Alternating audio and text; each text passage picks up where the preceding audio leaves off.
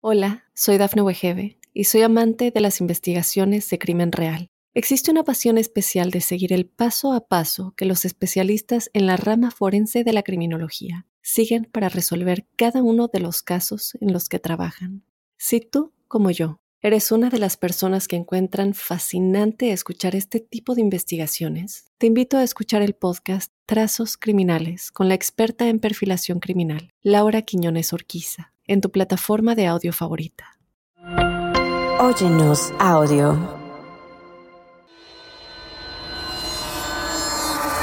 La estela de muertes de Donald Henry Gaskins inició cuando él tenía tan solo 13 años de edad. A una edad muy temprana, ya había demostrado lo que había dentro de él. El primer ataque ejecutado con un martillo en Carolina del Sur, que por pura suerte no terminó en un asesinato, ocasionó que Donald Peewee Gaskins fuera llevado a juicio y encontrado culpable. Tiempo después, ingresó a un reformatorio de esa ciudad. Sería la época en la que por salud mental, poca o mucha, la que pudiera tener en ese entonces ese adolescente, se desvaneció cuando comenzó a ejecutar sufrimientos y torturas más atroces. ¿Estás listo para conocer su historia? No tengas miedo, que ya empezó. Crímenes de terror.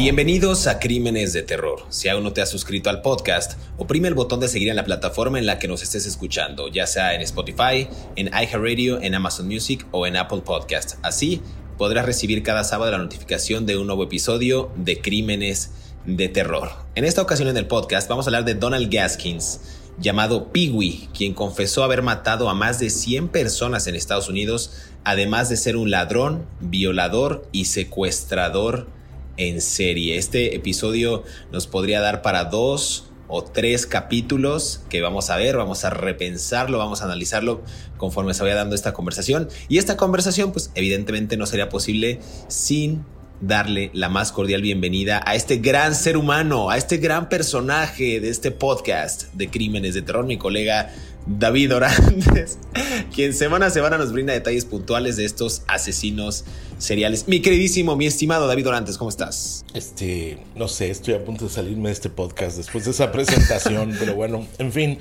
Eh, bien, ah, una advertencia para todos los que conozcan a José Luis, no tiene sentido el tiempo este muchacho, o sea, las te dice una hora y luego siempre siempre no y luego te dice cinco minutos y son diez y al revés, o sea, en fin no hay formalidad que valga con este joven. Pero bueno, este, a ver, sí, vamos a hablar de a lo que te truje chencha, como dicen en mi pueblo. Vamos a, a, hablar de Donald Gaskins, que yo creo que es el es la víctima que me victimizaba. ¿No? O sea, perdón por explicar esto, pero Um, por supuesto estoy hablando de supuestos, ¿no? De, ah, de, cosas que leo en su, en su biografía, ¿no? Y los... Um, y los elementos contrafácticos pues siempre son complicados, ¿no? pueden ser una trampa, ¿no? Pero uno con la experiencia periodística criminal que los dos tenemos, pues uno puede hacer lecturas sobre la vida de este señor, ¿no? Y, y eso es lo que me parece más relevante, ¿no? es una víctima que después se convirtió en victimario, ¿no? Este muchacho tuvo una vida muy complicada en, una zona muy complicada de los Estados Unidos y todo eso su infancia lo predispuso para convertirse en uno de los asesinos en serie más brutales de los Estados Unidos, más uh, despiadados y él reclamó 100 muertes, ¿no? No se le, no se le pudieron comprobar sin embargo, pues el, elemento, el elemento con el que se con el que él se conducía en la vida era la violencia, ¿no?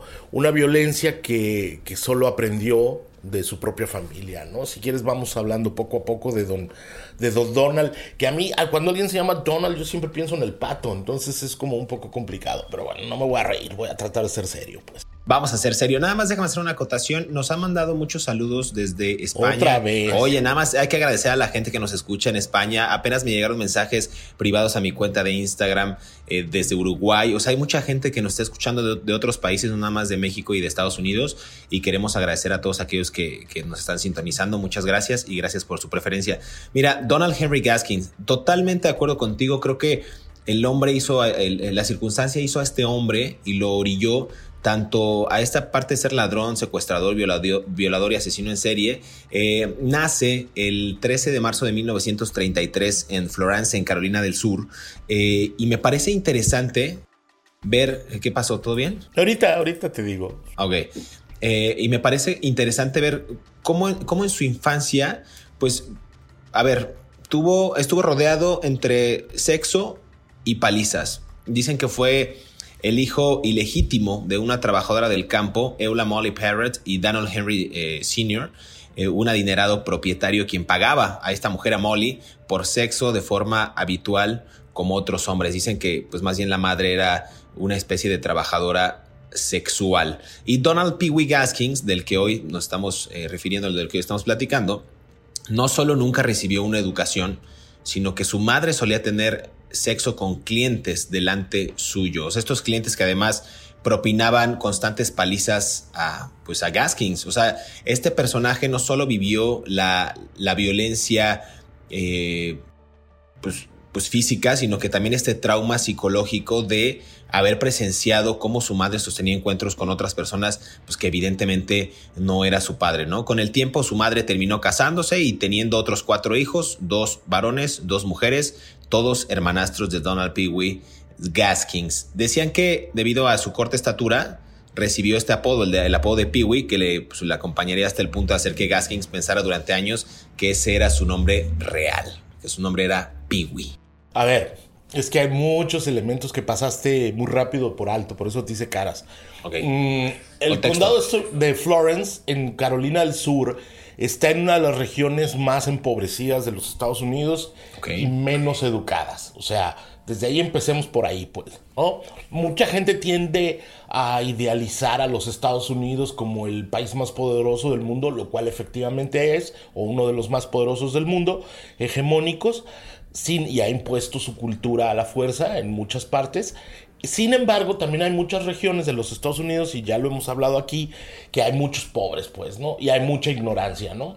el sistema educativo de Carolina del Sur, pues, no se caracteriza precisamente en los, sobre todo en las zonas rurales, por ser muy eficiente, ¿no? Y cuando hablamos del condado de Florence, los condados son como, ¿qué serían para otros lugares? Municipios, tal vez, como municipios. Como alcaldías, municipios, barrios. Ajá. Los condados son como municipios que albergan varias ciudades o pueblitos, ¿no?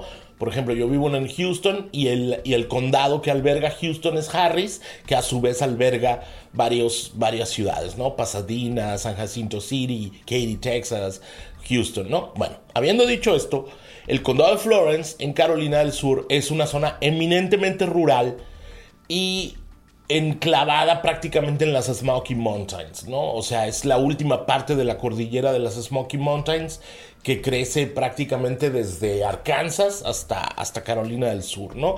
Algún geólogo dedicado nos podría contar más sobre las Smoky Mountains, que son muy bonitas, por cierto. Es una zona donde se, la gente todavía tiene la costumbre de hacer su propio licor, que se llama moonshine, que es como un licor que lo pueden hacer de cualquier cosa. Es ilegal, pero la policía en esos pueblos este, voltea para otro lado, ¿no? Porque dice, bueno, pues es como una tradición aquí, ¿no? Eh, es una tradición donde ha, habido mucho racismo históricamente. Es, el, Deep South, ¿no? El Bible Belt, ¿no? El cinturón bíblico de los Estados Unidos, ¿no? Mm. entonces, eh, en ese contexto, es muy complicado ganarse la vida, pues, ¿no? Este señor ganó en nació en 1933. Estamos hablando de que era un hombre que estaba, nació justo cuando estaba terminando la gran depresión de los Estados Unidos, la gran crisis económica del 29. Mucha gente tuvo que salirse a la calle a, vender lo que pudieran, hermano, para poder sobrevivir, ¿no? Eh, si quieren más detalles sobre lo terrible que fue eso, pues lean Las uvas de la ira de John Steinbeck o si quieren vean la película para que se ahorren la lectura del libro. Y entre las cosas que la gente salió a vender, pues estaba el cuerpo, ¿no? Probablemente yo en esos años hubiera salido a vender mi cuerpo a un bar gay, ¿no? Nadie me hubiera dado un peso, pero bueno, o sea, ¿no? Nunca Lo hubieras intentado al menos. Nunca sabes, ¿no? Pero bueno, era una situación muy terrible. La gente comía cosas de la basura. Entonces, prácticamente cuando decimos que la señora Eulia Parrott, la madre de, de, de Pee-Wee, y ahorita explicamos por qué es Pee-Wee, salió a vender su cuerpo a un rico hacendado de la zona, a un rico ranchero, al hombre, del, al hombre rico del pueblo, que en todos los pueblos hay hombre rico, pues casi, casi la entiendes a la pobre mujer, o sea, ¿de qué voy? O sea, no la estoy no estoy justificando la prostitución por necesidad, ¿no? Es una decisión personal.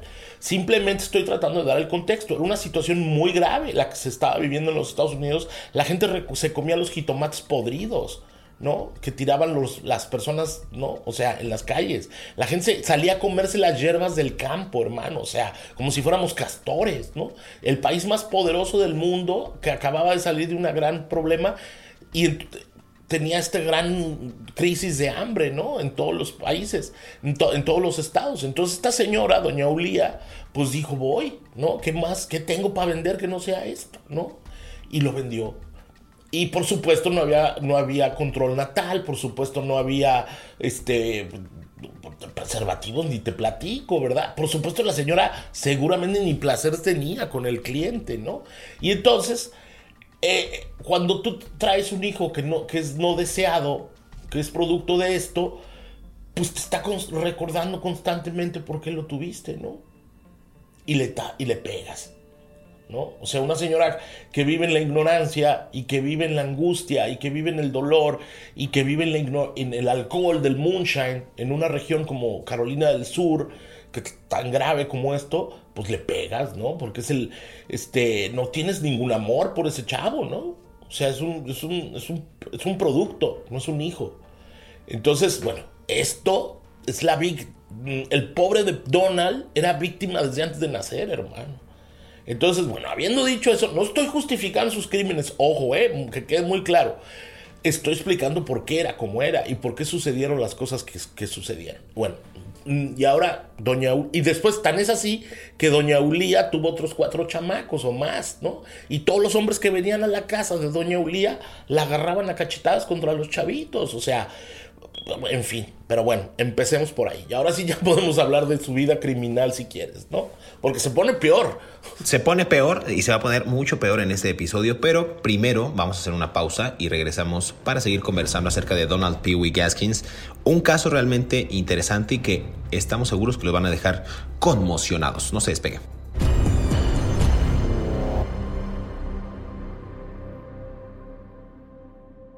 Hola, soy Dafne Wegebe y soy amante de las investigaciones de crimen real. Existe una pasión especial de seguir el paso a paso que los especialistas en la rama forense de la criminología siguen para resolver cada uno de los casos en los que trabajan. Si tú, como yo, eres una de las personas que encuentran fascinante escuchar este tipo de investigaciones, te invito a escuchar el podcast Trazos Criminales con la experta en perfilación criminal, Laura Quiñones Orquiza, en tu plataforma de audio favorita. Algunos expertos sugieren que en 1969 Donald Gaskins no solo violó, sino que también torturó y mató a una mujer que estaba haciendo una parada de auto en una carretera. Este habría sido el puntapié inicial de una carrera delictiva. El modus operandi de Gaskins, mejor conocido como Peewee, era levantar a hombres y a mujeres en una vialidad. No importaba si estos fueran desconocidos e inclusive parientes o amigos. A todos sin importar los estrangulaba, los apuñalaba, los mutilaba e incluso llegaba a casa a comer algunas de sus partes. Esos sentimientos de molestia llevaron a Gaskins a asesinar en 1970, a su sobrina Janice Kirby y su amiga Patricia Alsbrook. Sigue escuchando la historia de este asesino aquí en Crímenes de Terror.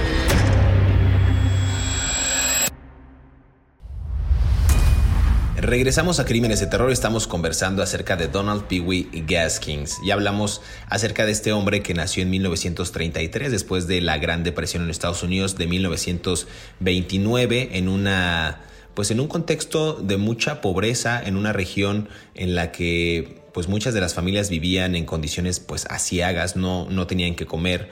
Nos explicaba muy bien David Orantes en este contexto de cómo nace eh, Gaskins pues con este hijo ilegítimo de la trabajadora de campo Ulia Molly Parrott y Donald Henry Sr., que la mujer, decíamos, dedicada al trabajo sexual, pues golpeada, e inclusive por ahí tuvo dos, este, cuatro hijos más, dos hombres y dos mujeres que eran hermanastros de este sujeto, ¿no? Eh, debido a su corta estatura, decía yo en el, en el bloque pasado, recibe este apodo de Peewee, que lo acompañaría pues hasta el punto de hacer creer que Gaskins pues era su nombre real, ¿no? Peewee. Eh, por ahí hay reportes de que cuando este, este chamacón, Gaskins, tenía tan solo un año de edad, se bebió una botella de queroseno, dicen que por lo que esto habría sufrido un daño cerebral y convulsiones que le duraron hasta los tres años. O sea, un morrillo ahí que se bebe una botella de queroseno, no sé qué habrán hecho los padres o qué habrán estado haciendo que no le prestaban atención. Ya vimos que el padre pues no era tan avesado a los hijos y la madre pues estaba dedicada al trabajo sexual, quizás por placer, no lo sabemos, quizás por necesidad, no se le va a juzgar, en ese momento pues era lo que la señora pues tenía que, tenía que hacer, ¿no? Y a ver, no, nosotros no tenemos carácter moral para juzgar a ninguna persona que se dedica al trabajo sexual, hermano. Siempre y cuando sea una opción. O sea, este, digas, yo lo voy a hacer, ¿no? O sea, esta señora lo hizo por las circunstancias, por la ignorancia, por lo que tú quieras y gustes, pero nadie absolutamente tiene ningún poder sobre otro para juzgarlo, ¿no? Pero, pero nada más es, o sea, nosotros no somos jueces morales, pues no somos periodistas, nada más. No, y aquí algo interesante, que de hecho, eh, no, tampoco ah, leyendo el perfil ya completo criminal del que vamos a hablar de este sujeto, no es de extrañar que con esa infancia tan perturbada, con los golpes que le propinaban los amantes de su mamá, su padre que no le prestaba atención, eh, viendo estas expresiones duras de, de, de sexo con, con o sea, con otras personas, que creciera este sujeto acomplejado, salvaje y también con una fuerte obsesión por el sexo, ya lo hablaremos más adelante, pero tuvo una juventud de pequeños robos, visitas a prostíbulos, terminó violando inclusive junto a unos amigos a una de sus hermanastras. O sea, hay casos realmente graves de este sujeto a muy corta edad. A ver, cuando tenía 11 años, acuérdate que esta mujer traía hombres, ¿no? Hasta que finalmente establece una relación más o menos estable con un señor que también empezó como su cliente, pero pues hay clientes que les hablan al oído a las, a las señoritas meretrices y pues las señoritas meretrices se enamoran, ¿no? Suele suceder. Me gusta este, esa, esa, esa, frase, señoritas meretrices. Esa, ajá, las señoritas, sí, por favor, a las hermanas prostibularias. Este... Prostibularias. Este, bueno, entonces las señoritas meretrices pues se enamoran, ¿no? Entonces un día o, se confunden, creen que están enamoradas, ¿no? hay una frase, hay una frase muy emblemática que dice. ¿Me puedo seguir con lo que estoy hablando? Dame, un segundo, nada más un segundo. ¿Me permites, verdad? Porque yo eso lo cuentas tú otro día en tu podcast. Yo no beso, yo no beso un podcast a José Luis para que platique de sus cosas, ¿verdad? Y luego ya me permites, ¿verdad? Nada más que estoy viejito, se me va la onda. Las señoritas meretrices dicen, yo no beso porque me enamoro. Entonces a eso se dedicaba, nada más. Yo no sé, hermano, yo nunca he estado con una señorita meretriz. No sé, no lo sé, no lo sé todavía. No sabría yo decirte eso, hermano. Yo de esas cosas no Dale, dale. Bueno, ah, bueno, en fin. O sea, ahora sabemos que José Luis ya ha estado con las señoritas meretrices. Bueno, en fin. No vamos a hablar de vida sexual. Ya ves, ya se ve. Es tu podcast. Este no es tu podcast. Es un podcast del señor Donald. Es el podcast del pueblo. Ajá. Entonces hablemos. ¿Qué estaba yo? Ya ves, se me va la onda. Estoy viejito, se me va la onda. Bueno, cuando tenía 11 años, uh, Donald estaba hasta las harto de que la mamá le pegara, el padrastro le pegara, este hombre que llegó a su casa, que le pegara a sus hermanos, se peleaba todos los días en la escuela, todo, todo, el, todo el tiempo lo ridiculizaban porque él era chiquito y esmirriadito, eso quiere decir peewee en inglés, cuando eres una persona flaquita, esmirriada, así como contenidito, así como insignificante, pues eres un escuálido. Y entonces se convierte en un apodo, ¿no? Escuálido, ¿no? Y en, en, una región como Carolina del Sur, donde prevalece la violencia de hombres grandes, fuertes, ¿no? Este, de gente de trabajo, mucha, de gente dura, ¿no? Que trabajan en los aserraderos, pues no, no te quiero platicar un hombre que sea piwi, ¿no? O sea, le va como en feria, ¿no? Pero bueno, Entonces este se harta, Donald Gaskin se harta y se pone a trabajar en, una, en un taller mecánico como aprendiz, de ahí, del condado de Florence, ¿no? Y cuando trabajaba ahí, conoce a otros dos niños, ¿no? Que se llamaban Danny y Marsh. Y más o menos todos de la misma edad. Y entonces todo esto lo estoy leyendo del perfil que hizo la policía de este hombre. ¿eh? Y ellos tres se decidieron llamar The Trouble Trio, el trío problemático, ¿no? O el trío de los problemas. Este, los tres chamacos se dedicaban, cuando no estaban trabajando en la cochera, en, la cochera, en, el taller mecánico, cuando eran aprendices, lavaban este, cosas, ayudaban a traer una llave mecánica para el mecánico, ayudaban a empujar un carro, ya sabes, las cosas que hace un aprendiz, ¿no? En un taller mecánico.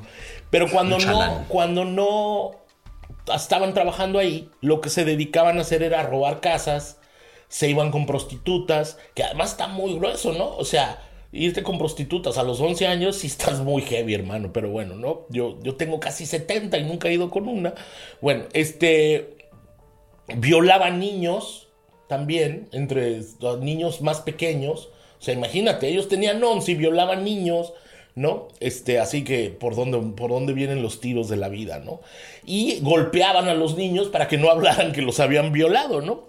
Este, hasta que un día a estos tres chamacos de Trouble Trio se les ocurre violar a la hermana más pequeña de Marsh. ¿Te acuerdas que te dije que eran tres, no? Eran Donald, Danny y Marsh. Este, y los papás de los tres los golpearon hasta que sangraron, ¿no? Porque los descubrieron. Y Donald y Marsh abandonaron el condado de Florence, en Carolina del Sur, y nunca más se supo de ellos, como dicen las novelas policíacas, ¿no? Sin embargo, el único que se quedó por la zona fue Donald Gaskins, quien continuó robando casas.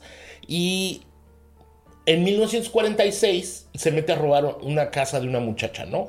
Este, y cuando él estaba robando la casa, la chica lo sorprende y él agarra un hacha, cosa común, en una zona como Carolina del Sur, y se la descarga, ¿no? Y se la golpea en la cabeza, ¿no? Y el brazo. Y no la mata, pero la chica sobrevive al ataque y cuenta que, que, Donald la atacó. Ahora, en, un, en los pueblos de Carolina del Sur, pues todo el mundo se conoce. O sea, ay, hola Donald, ¿qué haces adentro de mi casa robando mi casa, verdad? Pues, no, y sopas le dan con un hachazo en la cabeza a la muchacha y lo, lo meten a la cárcel, ¿no? Y lo envían a una cosa que se llama Escuela Industrial para Niños, que es un eufemismo para una cárcel, hasta que cumplía los 18 años, ¿no? Y en la cárcel, esta escuela industrial para niños, que es un nombre muy eufemístico para decirle cárcel para niños, eh, le fue peor. Porque. Le fue peor. Claro, porque como él era el piwi, eh, en los Estados Unidos hay muchachos de 15 años que miden 1,80 o 2 metros, o sea, blancos o afroamericanos, ¿no? O sea, sobre todo en esas regiones del sur de los Estados Unidos, donde es gente muy echada para el trabajo, ¿no? y lo violaban los otros niños, ¿no? Los otros muchachos adentro de la cárcel. Entonces él, o lo golpeaban, y entonces él cambiaba su propia sexualidad, consentía ser abusado sexualmente para que no lo golpearan. O sea, apenas, todavía no, todavía no hablamos de los crímenes de, Don Donald. Nada. Y ya están, y ya se pueden ustedes poner a llorar porque esto se pone todavía peor. ¿no? Ah, ah, bueno, si quieres, hasta que se escapa, ¿no? Se escapa y se va a vivir con unos de estas personas que viven de pueblo en pueblo llevando carnavales rodantes, ¿no? Que llevan atracciones de pueblo, de feria, ¿no? Y cuando estaba ahí, Peewee se casa Donald, se casa con una niña de 13 años. ¿Por qué se casa con una niña de 13 años y por qué se lo permiten en las leyes del Carolina del Sur? Esa es otra historia que no sabemos. Pero eh, el caso es que él se casa y cuando estaba casado con la muchachita de 13 años, por alguna razón no le gustó el matrimonio, y se porque se acuerdan que se escapó de la cárcel, se regresa a la cárcel y les dice, ¿saben qué? Ya no me gustó andar de libre y casado, mejor quiero cumplir mi condena, ¿no? Y se regresa a la cárcel, ¿no? Y, y, bueno, hasta ahí se las voy a dejar si quieren. Todavía no hablamos de los crímenes del señor, ¿eh? Nos va a dar... No hemos hablado de los crímenes.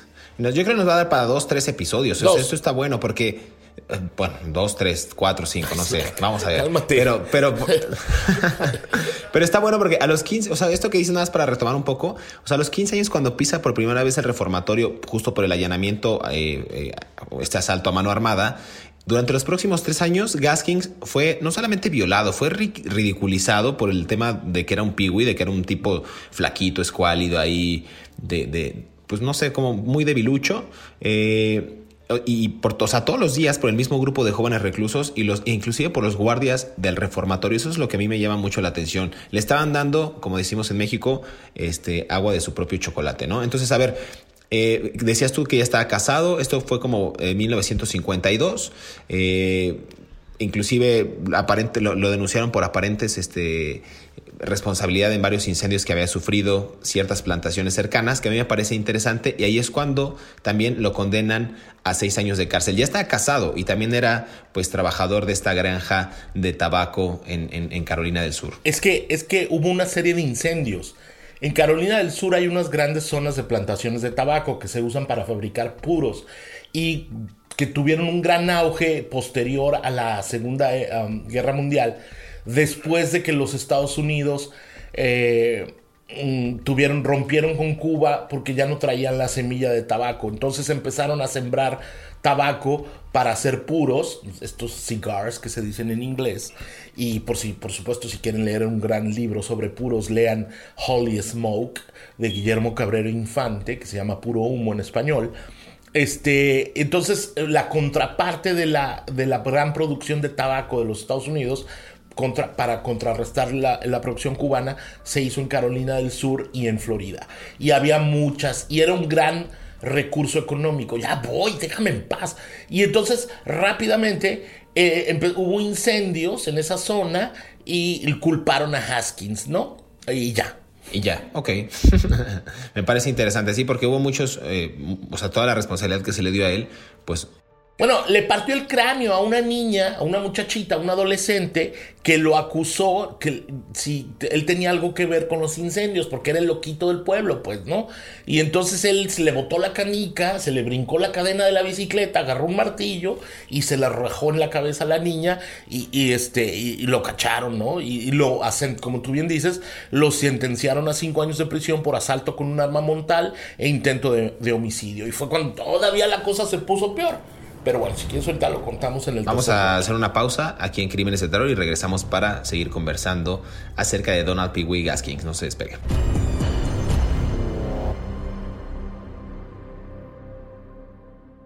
Hola, soy Dafne Wegebe y soy amante de las investigaciones de crimen real. Existe una pasión especial de seguir el paso a paso que los especialistas en la rama forense de la criminología siguen para resolver cada uno de los casos en los que trabajan. Si tú, como yo, eres una de las personas que encuentran fascinante escuchar este tipo de investigaciones, te invito a escuchar el podcast Trazos Criminales con la experta en perfilación criminal, Laura Quiñones Orquiza, en tu plataforma de audio favorita. Donald Gaskins no asesinaba por un motivo específico. Según sus declaraciones, en algunas ocasiones había alguien que se había burlado de él e inclusive a la persona que asesinaba decía que le debía dinero. En otras, simplemente eran asesinatos por diversión o por puro placer, como él decía. Sin embargo, las constantes solían ser un malestar que desencadenaba su necesidad de matar.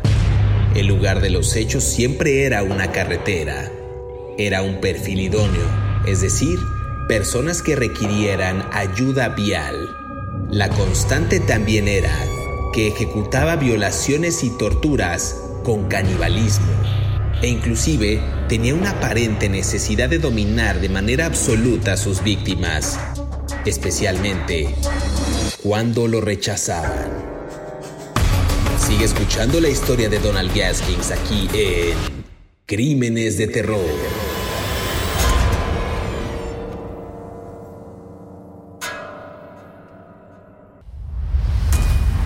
Regresamos a Crímenes de Terror, tercer y último bloque, hablando de Pee-Wee Gaskins. Hablábamos justo de los incendios eh, de los cuales a él se le responsabilizó y de cómo en un ataque de ira, porque esto ya era una ira desatada, era, eh, una, era un sinsentido, ya la psique de este sujeto comenzaba a trastornarse cada día más, agarra este mazo, este martillo y se lo zorraja en la cabeza a una chica, la cual pues decía que lo había pues prácticamente acusado de ser responsable de ello. Es un sujeto que fuera de prisión y reunido con su familia, pues era buena gente, pero cuando pues no estaba tan cuerdo o tan en sus cabales, pues nada más se le, se le desconectaba tantito el foco o se le movía tantito, como dices tú, la cadena en la bicicleta y comenzaba a cometer esta clase de delitos que yo digo son inhumanos, pero claro que son humanos, como comentas tú.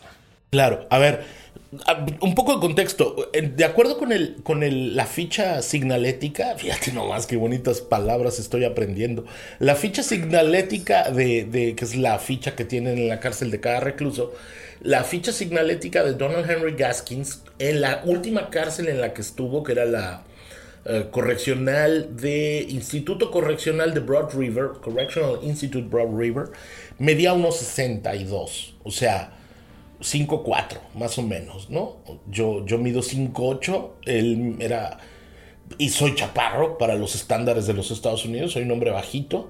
Él medía este, un 5'4, o sea, era fácil, fácilmente víctima de los grandotes, ¿no? Imagínate tres linebackers de fútbol americano o tres morenos afroamericanos jugadores de básquetbol metidos en la cárcel con este pues a quién le van a pegar, ¿no? O a quién van a violar al chaparrito flaquito, ¿no? Entonces, este hombre, cuando está en la cárcel por el, martillazo que le zorraja en la cabeza a la niña que lo, a la muchachita, al adolescente que lo acusa de estar involucrado en los incendios de, las granjas de tabaco, él empieza, él le dice, muchos años después, él le dice a un psiquiatra de la cárcel que él tenía que convertirse adentro de prisión en un hombre poderoso, en a powerful man porque estaba harto de que todo el mundo se lo, se lo pasara por encima, pues, ¿no? O sea, todo el mundo, o sea, él era prácticamente el trapeador de las cárceles, ¿no? Y además tenía todo el historial de violencia, de falta de referencias. Y entonces él decide, cuando está en la cárcel, que es muy común cuando tú entras a la cárcel, el efecto de transformación que te provoca llevarte hasta ahí, ¿no? Dices, yo no puedo sobrevivir aquí si no tengo más que corresponder con la lógica del lenguaje de la violencia que hay aquí adentro, ¿no? Y entonces él, mm, de manera paradójica, toma una decisión que lo hunde más como persona, pero que lo hace más fuerte como, como recluso, ¿no?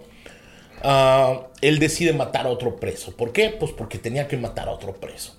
No sabemos, porque no lo he encontrado, cuál fue el preso que él escogió para matar, pero uh, ni cuáles fueron las razones de que fuera ese preso, pero decide matar a otro cuando está en la cárcel, ¿no? En su primera instancia. Dicen que, Dime.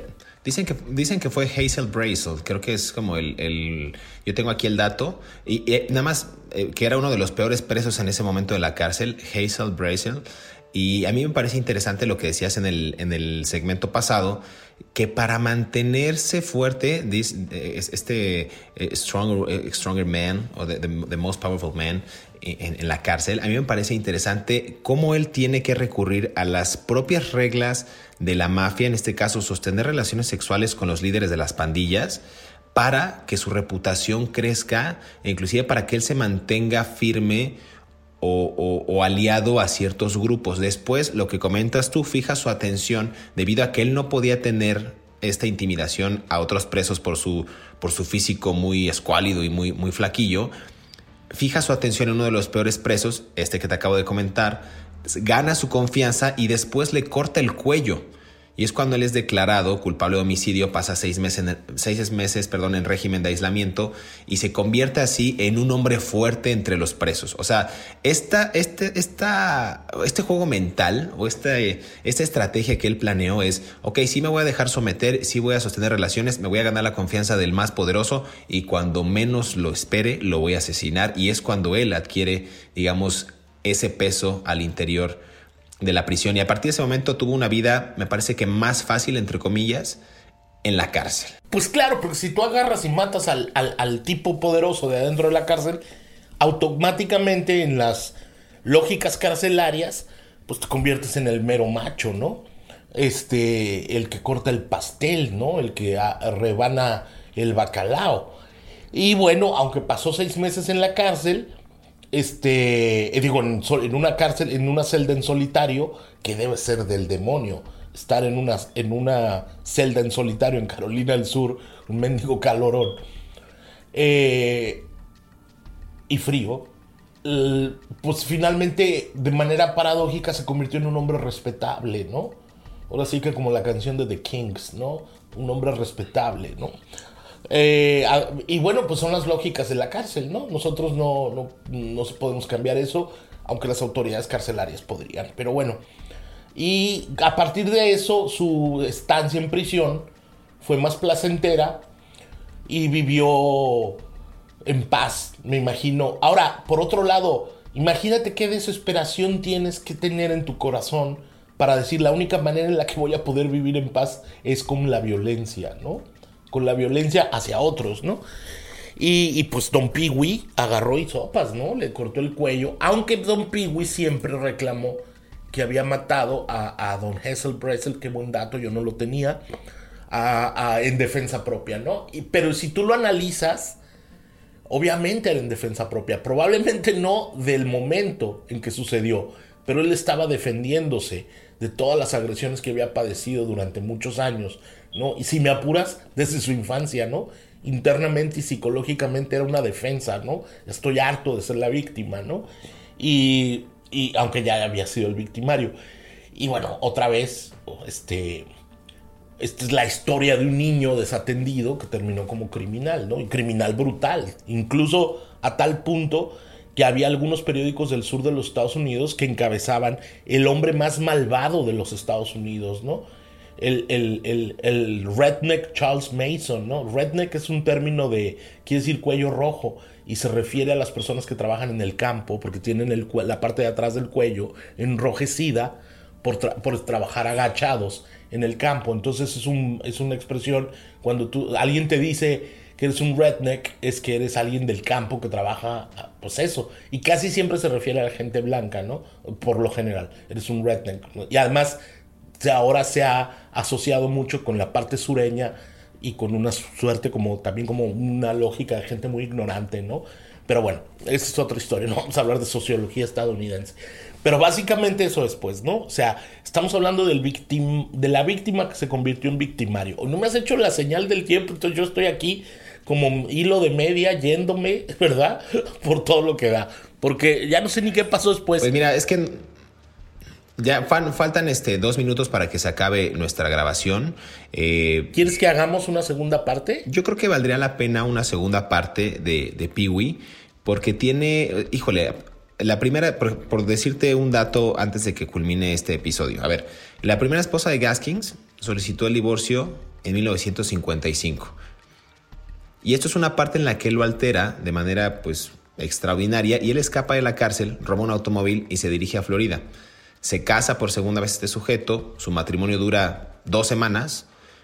Después de esto, Gaskins se relaciona con otra mujer del ambiente delictivo, Betty, Betty Gates, juntos viajan a Cookville, a Tennessee, para liberar de la cárcel al hermano de Betsy. Esto parece una historia de bandidos, de bandoleros mexicanos. O sea, me, parece como del viejo este inclusive, un western. Pero, a ver, hay muchas cosas, hay muchos datos, no nos queremos extender tanto porque en verdad necesitaríamos otro episodio. Yo, yo incluso diría que hasta tres, pero vamos a dejarlo en dos, para hablar de estos detalles finos de Peewee y de su carrera delictiva. No sé tú qué pienses. Nos queda un minuto nada más. Sí, encantado la vidorria. Este. Mm, a ver, la parte de Cook. Yo he estado en Cookville, Tennessee. Y ahora que lo dices que estuvo él por ahí, me llama mucho la atención. Ah, eh, tengo mi gorrita de John Deere para que tractores John Deere, para mezclarme con el ambiente cada vez que voy para Tennessee, ¿no? Pero bueno, este... Sí, encantado la vida. Hablemos de un segundo capítulo de. Porque todavía, todavía no llegamos a su parte de asesino en serie, ¿no? Apenas mató, apenas hablamos de su infancia, apenas hablamos de su adolescencia, apenas hablamos de su asesinato en, en la cárcel, de cómo le zorrajaba martillazos a las niñas que lo acusaban de causar incendios. Y, bueno, pues un hombre con una vida terrible. Y como tú bien dices, es como, es como un viejo western de los Estados Unidos, ¿no? De estos bandoleros como Bonnie and Clyde, ¿no? Que andaban a salto de mat escapando, ¿no? Y otra vez no entiendo por qué Netflix no ha sacado una serie de estos, ¿no? O sea, yo le voy a empezar a, cobrar a Netflix por darles ideas. pero, pero bueno. De guionista. Este... De guionista les vas a dar ideas para que tengan más material de dónde agarrar. David, pues se nos acabó el tiempo, pero es hora de despedirnos. Más bien, antes, antes de despedirnos, queremos agradecer a todos aquellos que cada sábado sintonizan un nuevo episodio de Crímenes de Terror. Recuerden que estamos leyendo sus comentarios a través de las redes sociales de Mundo Now y también a través de nuestras cuentas personales. Recuerden que pueden repetir este podcast cuando quieran y a la hora que quieran. Y no olviden activar el botón de seguir en las plataformas que nos estén escuchando para que les llegue la notificación del próximo episodio y sean los primeros en disfrutar de estas aterradoras historias. Hasta pronto, nos escuchamos en el próximo episodio de Crímenes de Terror.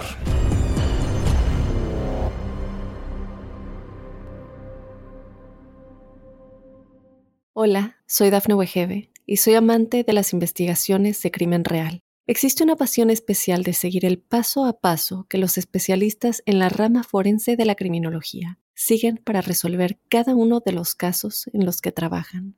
Si tú como yo, eres una de las personas que encuentran fascinante escuchar este tipo de investigaciones, te invito a escuchar el podcast Trazos Criminales con la experta en perfilación criminal, Laura Quiñones Orquiza, en tu plataforma de audio favorita.